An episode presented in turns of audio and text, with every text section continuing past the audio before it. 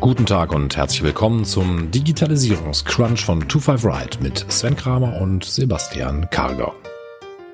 Mit hanseatischer Zurückhaltung informieren, sortieren und ordnen die beiden Digitalexperten mit ihrem Meinungsbeitrag die aktuellen Entwicklungen und Trends rund um die Digitalisierung und das Leben und Arbeiten von morgen. Und jetzt viel Spaß mit unserer Stellungnahme zu aktuellen Ereignissen.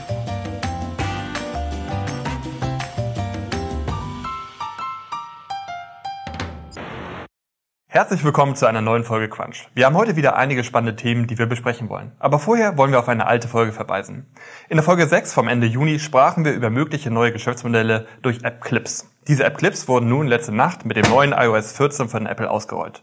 Wir sind sehr gespannt, wie sich das Thema nun in der Praxis weiterentwickelt. Um nichts zu verpassen, würden wir uns freuen, wenn ihr unseren Podcast abonnieren würdet. So, und jetzt zu aktuellen Themen. Sebastian, wir haben bereits über das Dilemma von deutschen Innenstädten gesprochen. Die Grünen haben sich auf ihrer letzten Fraktionsklausur mit der Frage befasst, wie kann man die Innenstädte wieder attraktiver machen? Zu welchem Ergebnis sind Sie gekommen? Ja, Sie sind zu dem Ergebnis gekommen, dass es wohl eine ganz kluge Idee wäre, wenn wir den Onlinehandel regulieren würden. Zumindest war das ein Vorstoß äh, von äh, Katrin Göring-Eckardt von den Grünen, die gesagt hat, ähm, und da zitiere ich es, dass der klassische Handel inzwischen so stark ins Hintertreffen geraten wäre, dass die Grünen finden, dass hier eine Regulierung geschaffen werden muss. Ja, ich fand diese, diese Formulierung auch so, die Marktmacht des Warenverkaufs übers Internet müsse zumindest begrenzt werden. Das ist schon mal eine so ganz klare Richtung, also wie das genau aussehen soll. Also die deutschen Innenstädte sollen dadurch gestärkt werden, indem man halt den Onlinehandel, ja. Äh, genau, also du könntest zum Beispiel auch sagen, du regulierst den E-Book-Reader-Markt, weil im klassischen Buchhandel zu wenig gedruckte Bücher verkauft werden.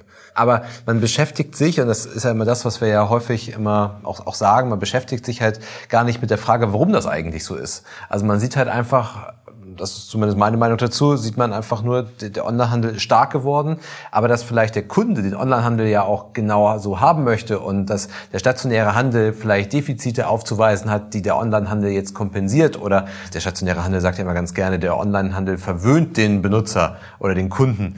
Ähm, aber so ist es ja nicht. Also man hat halt einfach dort Services gebaut und man hat dort Mehrwerte im Onlinehandel, die ich jetzt halt im stationären Handel nicht habe, was ja aber gar nicht unbedingt per se am stationären Handel an sich liegt, sondern ja auch daran liegt, dass man einfach mal sagen muss, da hat man auch seine Hausaufgaben nicht gemacht. Der stationäre Handel hat sich in den letzten Jahren nicht so stark verändert wie der Onlinehandel. Und hätte ich auf die Mehrwerte, die der Onlinehandel äh, mir halt bietet, hätte der stationäre Handel da entsprechend drauf reagiert und hätte nicht einfach immer nur kopiert, dann wären wir vielleicht gar nicht in der Situation.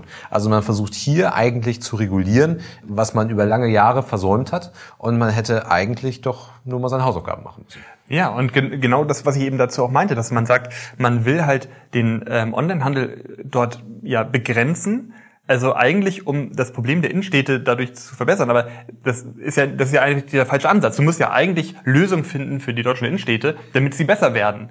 Genau. Und das geht ja erstmal los mit einer Bereitschaft für Veränderung dort. Man will halt sein Geschäft weiter betreiben, wie man das halt die letzten Jahre auch getan hat, die letzten Jahrzehnte ja getan hat. Aber die Bereitschaft zur Veränderung, die ist da nicht wirklich gegeben. Und in meinen Augen müssen wir nichts am Onlinehandel tun, sondern wir müssen was am stationären Handel tun. Und die Frage ist, ob die Politik da auch überhaupt was tun muss, weil äh, die, die Aufgabe liegt im stationären Handel. Wir haben in den letzten Folgen auch über, ähm, über Förderprogramme gesprochen, wie der stationäre Handel entsprechend gefördert werden kann oder ob der gefördert werden sollte. Aber stattdessen müssen die halt ihre Hausaufgaben machen. Das Problem ist halt, wahrscheinlich muss die Politik es halt eingreifen, weil es halt einfach über Jahre versäumt wurde, dort halt etwas zu tun. Aber in meinen Augen ist es halt vollkommen der falsche Ansatz zu sagen, wir müssen an Onlinehandel ran, sondern nein, wir müssen an stationären Handel ran. Wir müssen den wieder lukrativ und interessant für den ja. Kunden gestalten und die Mehrwerte, die ja auch regional vorliegen, einfach in den Vordergrund zu stellen und nicht einfach nur zu sagen, nee, macht mal so weiter, wie ihr jetzt auch äh, das macht und den Rest lösen wir auf politischer Ebene. Und dann wird ja auch häufig immer das Thema Digitalsteuer genannt. Digitalsteuer ist halt immer dann der Ausweg, wenn man nicht mehr weiter weiß. Dann sagt man halt, okay, wir brauchen dafür eine Digitalsteuer, die in meinen Augen auch hier vollkommen unangebracht wäre, weil wir ja Steuerinstrumente haben, die hier ausreichend sind. Also hier eine Digitalsteuer anzusetzen, die Digitalsteuer soll ja eigentlich genau dann ansetzen, wenn ich eine Wertschöpfung habe, die durch die bestehenden Steuerinstrumente nicht mehr abgebildet wird. Ganz genau. Ich glaube, das ist ganz wichtig, darauf einmal das zu erläutern. Also Digitalsteuer das, dieser, dieser Begriff, der ist ja, den hört man ja schon, aber wofür ist ja eigentlich genau gedacht? Genau, also Digitalsteuer, und mir ist auch bewusst, die wird auch in Deutschland und auch in anderen Ländern wird die so ein Stück weit vielleicht zweckentfremdet und ist in diesem Kontext ja auch mit wieder aufgekommen, dass ich sage, ich will dem Onlinehandel eine Steuer auferlegen. Vielleicht ist das auch die Regulatorik, die hier an der Stelle dann äh, greifen soll, dass der Onlinehandel halt mehr Steuern zahlen muss als der stationäre Handel. Aber wenn man das mal darauf reduziert, dass hier eigentlich beide ja die gleiche Leistung erbringen, nur auf eine andere Art und Weise, verstehe ich nicht, warum man den Onlinehandel jetzt besteuern muss. Die Digitalsteuer ist ja eigentlich dafür gedacht, dass Leistungen die durch die bestehenden Steuerinstrumente nicht besteuert werden mhm. können, mhm. dass die dadurch besteuert werden, also durch digital durch digitale Services, wo ich sonst keine Steuer drauf hätte. Oder aber für, für Unternehmen, die vielleicht aus dem Ausland kommen und sonst hier aufgrund von anderen Mechanismen halt keine Steuern zahlen würden. Dafür ist es halt gedacht. Aber es ist halt nicht dafür gedacht, jetzt etwas zu, zu regulieren, was eigentlich auch so funktionieren kann. Und vor allem, was ich immer hervorheben möchte dabei ist, es basiert eigentlich nur darauf, dass man seine Hausaufgaben nicht gemacht hat. Ob die in der Lage sind, die Hausaufgaben zu machen, ist was anderes. Aber dann hätte ich halt mir diese Fähigkeiten schon vor einiger Zeit aneignen müssen und nicht erst jetzt darüber nachdenken, wie kann ich das denn jetzt eigentlich in Angriff nehmen. Bleiben wir aber gleich, gleich mal bei der Politik. Vielleicht wäre das Problem schon mal früher aufgefallen. Ja, das stimmt. Und da müsste man sich vielleicht einmal die Verantwortlichkeiten angucken. Und die sind auf den ersten Blick gar nicht so leicht einzuordnen. Ich versuche das mal. Also es war so, dass damals die Union und die SPD äh, bei dem Koalitionsvertrag, als sie den damals ausgehandelt haben, eine Bündelung von digitalen Kompetenzen innerhalb der Bundesregierung ähm, nicht vorsahen und darauf verzichten wollten.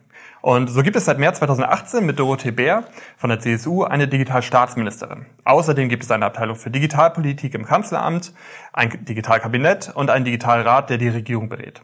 Nun gab es jetzt gerade eine parlamentarische Anfrage des FDP-Bundestagsabgeordneten Manuel Höfferlin und die Antwort von Digitalstaatsministerin Dorothea Bär war, dass das Digitalkabinett 2020 nur einmal zusammengekommen ist.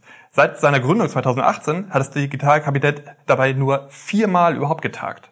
Und der mit Experten besetzte Digitalrat tagte ebenfalls nur zweimal.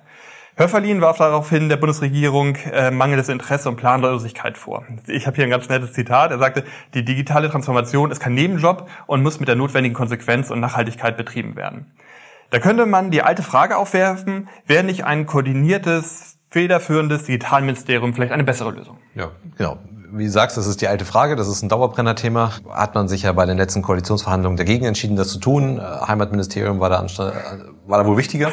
Aber genau, und das ist ja auch das, wo wir beim ersten Thema darauf hinaus wollen. Also es ähm, halt, die Grünen sind jetzt halt zu dem Entschluss gekommen und es passiert ja unheimlich viel auf politischer Ebene und ja, die werden mit Sicherheit auch mehr tun als nur ähm, einmal im Jahr zu sprechen.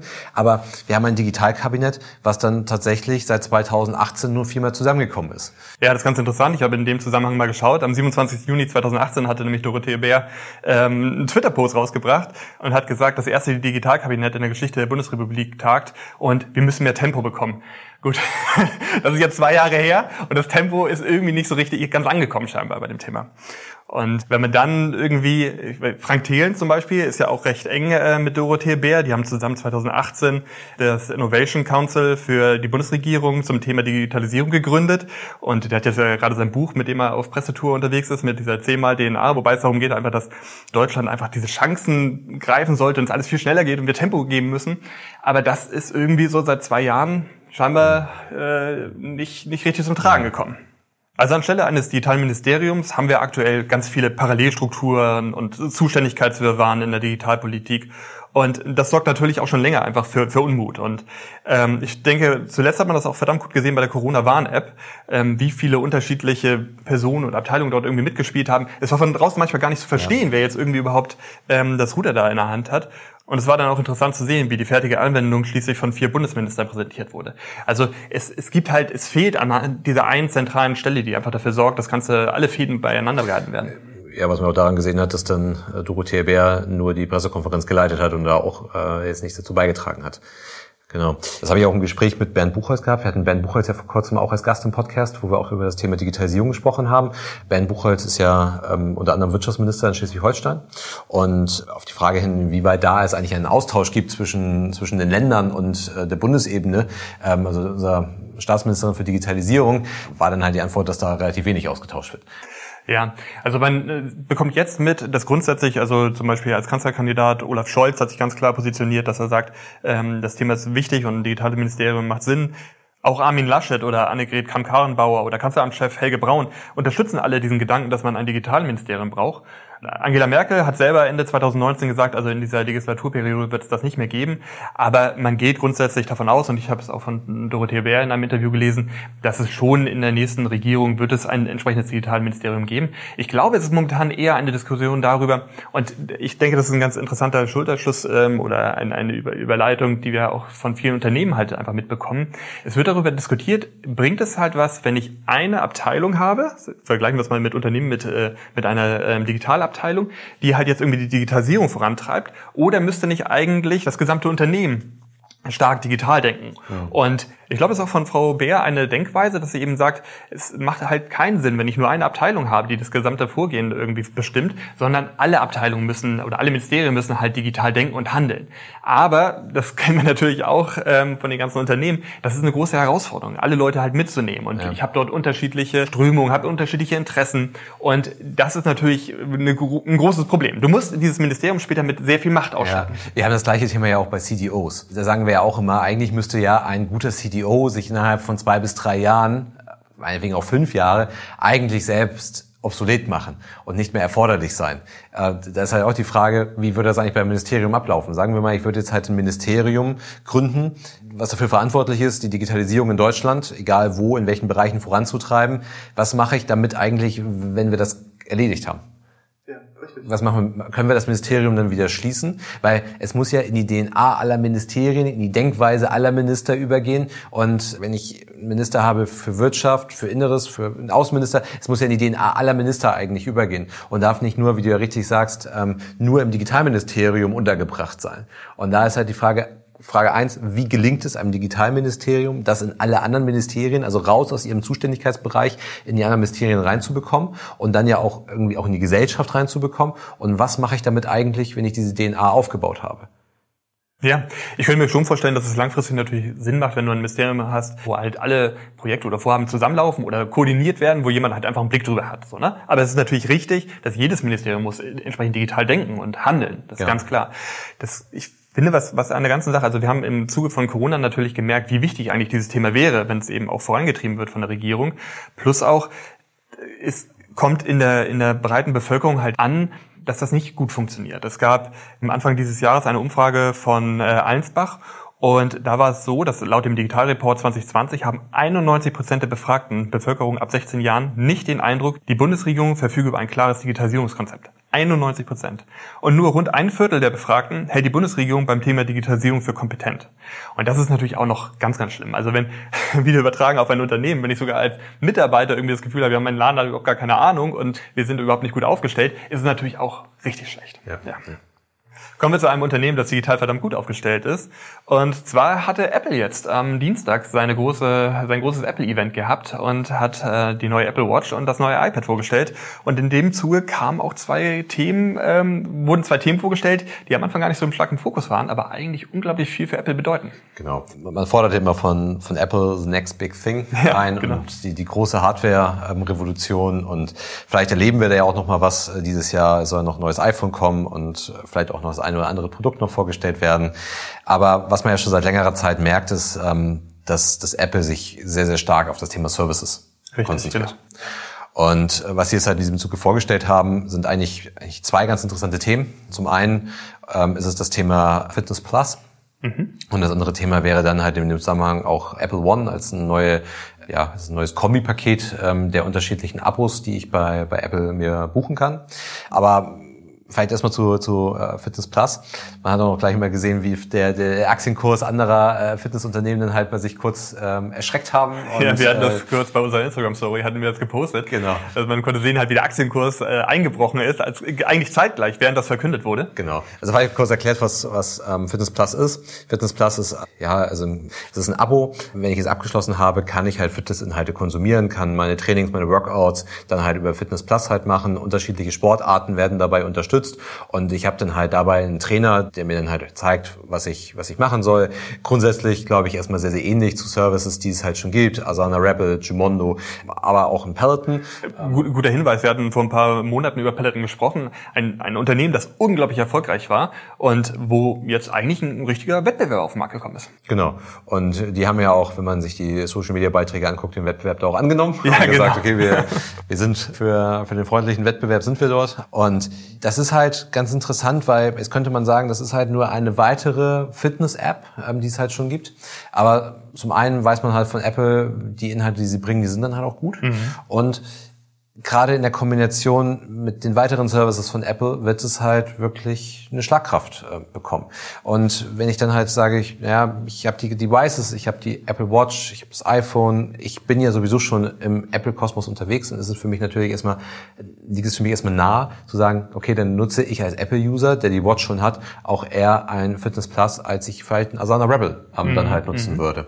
Aber es ist halt auch vom Mehrwert für diejenigen, die heute vielleicht noch nicht die Apple Watch am Arm haben, und dann für Apple wiederum ein Verkaufsmotor, diese Apple Watch auch zu verkaufen, weil ich in Kombination, weil hier wieder Software und Hardware, wie man es ja von Apple kennt, sehr eng verzahnt sind, ich natürlich einfach Mehrwerte generieren kann, die ich nicht habe, wenn ich dann halt äh, ein Jumondo zum Beispiel oder ein Runtastic oder ähnliches dann auf meiner ähm, Watch halt habe.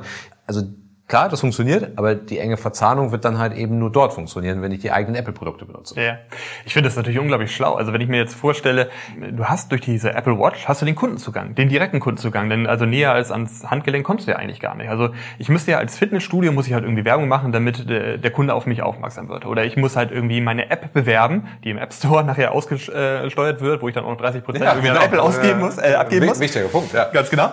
Also ich muss irgendwie für mich Werbung machen, aber jetzt habe ich diese Apple Watch, äh, mit der ich halt direkt mit Fitness Plus dann verbunden bin und wo ich mal, wo ich eigentlich auch darauf hingewiesen werden kann und sage, Apple, hey, mach doch jetzt mal heute Abend wieder ein bisschen Training. Da muss ich mich gar nicht überwinden und sagen, ja, fahre ich heute, setze ich mich noch mal irgendwie ins Auto oder das Fahrrad und fahre zum Fitnessstudio, ziehe mich da kurz um und so weiter, sondern der Weg ist ja unglaublich kurz und ich werde halt direkt am Handgelenk daran erinnert. Genau, und ich kann vielleicht auch den Sport besser in meinen Alltag integrieren. Ja, ich, ja. ich muss nicht immer mehr explizit dafür Zeit nehmen, jetzt am Abend irgendwie noch mal eine Stunde Sport zu machen. Ich glaube, dass diese Kombination ähm, mit den Devices, und das sagen wir halt häufig, die Macht liegt halt bei den Devices, derjenige, der die Devices besitzt, besitzt auch den Kundenzugang, das wird halt einfach enorm sein, dieser mhm. Vorteil. Ja. Und ähm, deswegen muss man gucken. Ich glaube, es wird jetzt zu Beginn nicht in Deutschland ausgerollt, sondern fokussiert erstmal auf den englischsprachigen Markt. Aber wir werden uns das angucken und dann, ich glaube, da wird sich was entwickeln, wo einige dran zu knapsen haben werden. Und das dann halt auch in Kombination mit dem Apple One. Ähm, also Apple One ist ja jetzt eine Kombination aus den unterschiedlichen Apple-Angeboten, die ich mir halt monatlich buchen kann. Ähm, sei es der iCloud-Speicher, sei es Apple TV Plus, sei es Apple Music. Und da kann ich ja jetzt auch, da kommt jetzt halt Fitness Plus dazu und ich kann mir jetzt halt die unterschiedlichen Apple Services im Monat halt kombinieren. Es gibt drei Abstufungen. Da kann man dann sagen, ich nehme dann halt folgendes Paket und da habe ich dann halt gleich alle Services mit dabei. In der höchsten Stufe kostet mich das 30 Dollar. Den deutschen Preis kennen wir da noch nicht, weil die höchste Stufe erst nicht in Deutschland verfügbar ist, weil Fitness Plus noch nicht in Deutschland kommen wird. Aber dann habe ich halt für 30 Dollar im Monat, ich habe mein Apple TV Plus dazu, wobei man da sagen muss, da sind die Inhalte noch recht überschaubar. Aber ich habe meinen Apple TV Plus dabei, ich habe Fitness Fitness dabei, ich habe iCloud-Speicher in Höhe von zwei Terabyte mit dabei, ich habe Music mit dabei. Und ich habe das Ganze auch gleich für meine gesamte Familie mit dabei. Das heißt, auch da entsteht ja ein gewisser Wettbewerb jetzt. Das ist so ein bisschen der, der, dieser Prime-Effekt, den Amazon ja auch hat, weil ich mache es dann halt über Amazon, weil ich habe meinen Prime sowieso. Ganz genau. Weil es ist ja das Problem, ich habe irgendwie ein Abo bei Netflix, ich habe ein Abo bei Dropbox, ich habe irgendwie ein Abo bei Spotify und zahle überall irgendwie 10 Euro. Und jetzt habe ich alles in einem Paket. Das ja. ist natürlich unglaublich komfortabel. Es ist preislich auch sehr, sehr gut. Also es ist ein super Preis, den ich habe. Ja. Man muss sagen, ich glaube, die, die Dienstleistungen einzeln gesehen sind jetzt im Vergleich zu ihrem äh, Pendant nicht besonders gut. Also Apple Music ist noch ein ganzes Stück hinter Spotify. Gut, haben wir schon mal darüber diskutiert, ist auch nicht ganz leicht, das irgendwie zu vergleichen. Aber dennoch gibt es natürlich da draußen viele Dienstleister, die sehr gut in, ihrem, in ihrer Nische sind, da tolle Lösungen anbieten können. Und da ist natürlich, dass neben Spotify ähm, auch Anbieter wie Dropbox, Netflix, die ganzen Fitnessanbieter, die werden ihre Probleme mit Apple One haben, weil einfach Preis und Komfort es den Kunden nachher unglaublich einfach machen. Plus dann natürlich auch noch das alles mit miteinander verknüpft ist. Ja, und beim Preis muss ich halt berücksichtigen, ich kann es für die ganze Familie. Also ich habe fünf Familienmitglieder, die ich Ja. halt auch mit Ja. reinnehmen kann, wo sich andere Anbieter ganz explizit gegen sperren. Also das muss man ja in den Preisfaktor auch noch mit reinrechnen. Und klar, wir haben jetzt in diesem äh, Premier-Abo habe ich noch Sachen drin, die in Deutschland gar nicht verfügbar sind, außerhalb von auch Fitness Plus, auch äh, Apple News zum Beispiel.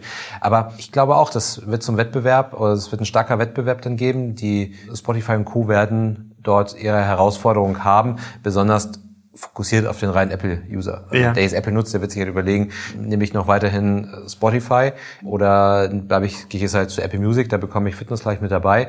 Bei Apple TV Plus sehe ich das ein bisschen schwieriger, weil ich ja explizit zu Netflix gehe, weil ich ein Netflix Original vielleicht sehen möchte. Mhm. Ja. Also das das heißt, ist natürlich auf Netflix toll gemacht. Genau. Ja. Es kommen die Originals auch bei Apple.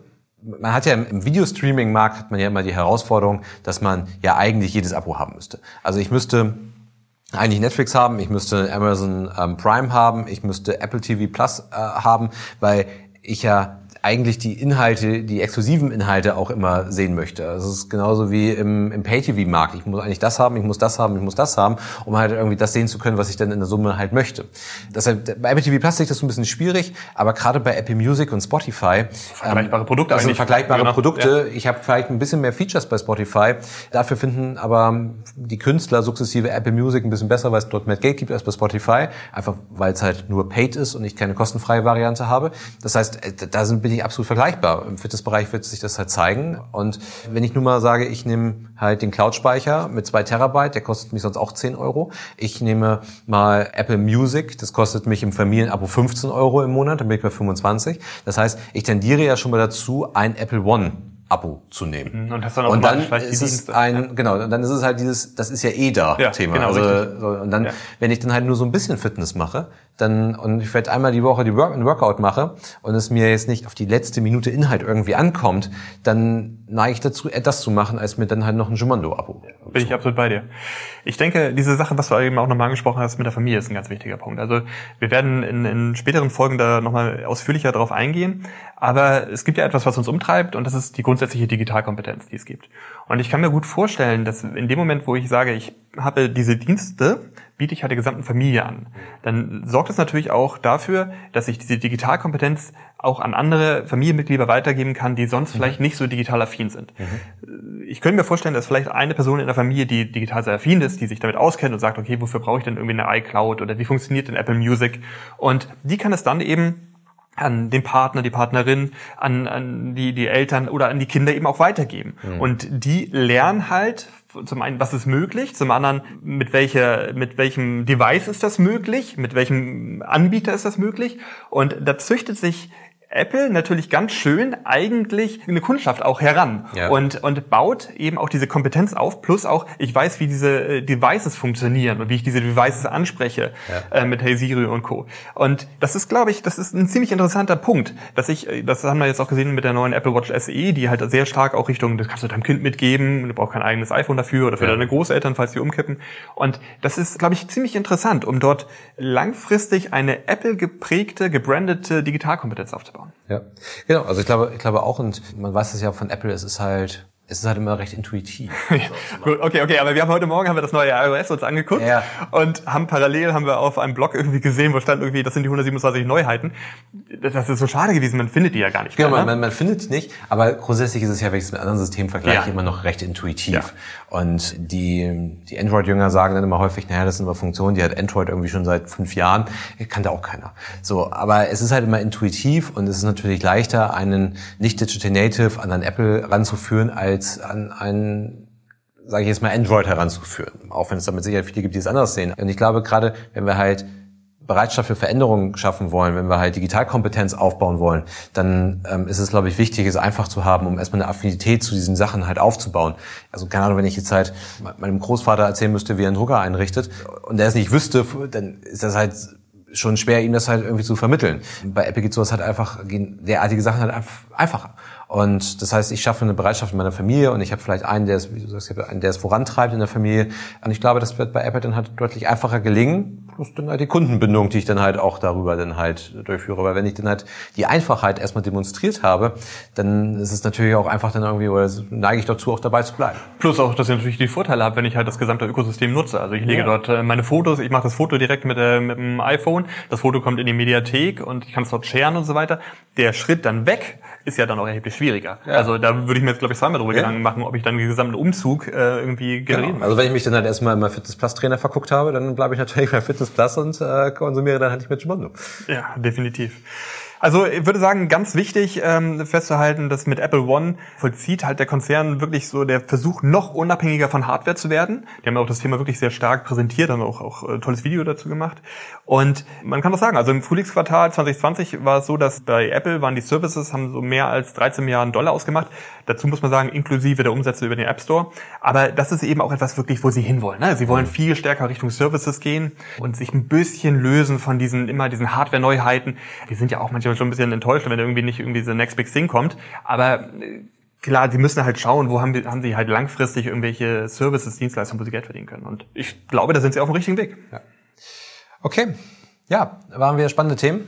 Hat viel Spaß gemacht. Obligatorischer Hinweis auf unsere Facebook-Gruppen. Ähm, wenn ihr Lust habt, die Themen zu diskutieren, äh, folgt uns dort gerne und lasst uns gemeinsam weiter diskutieren.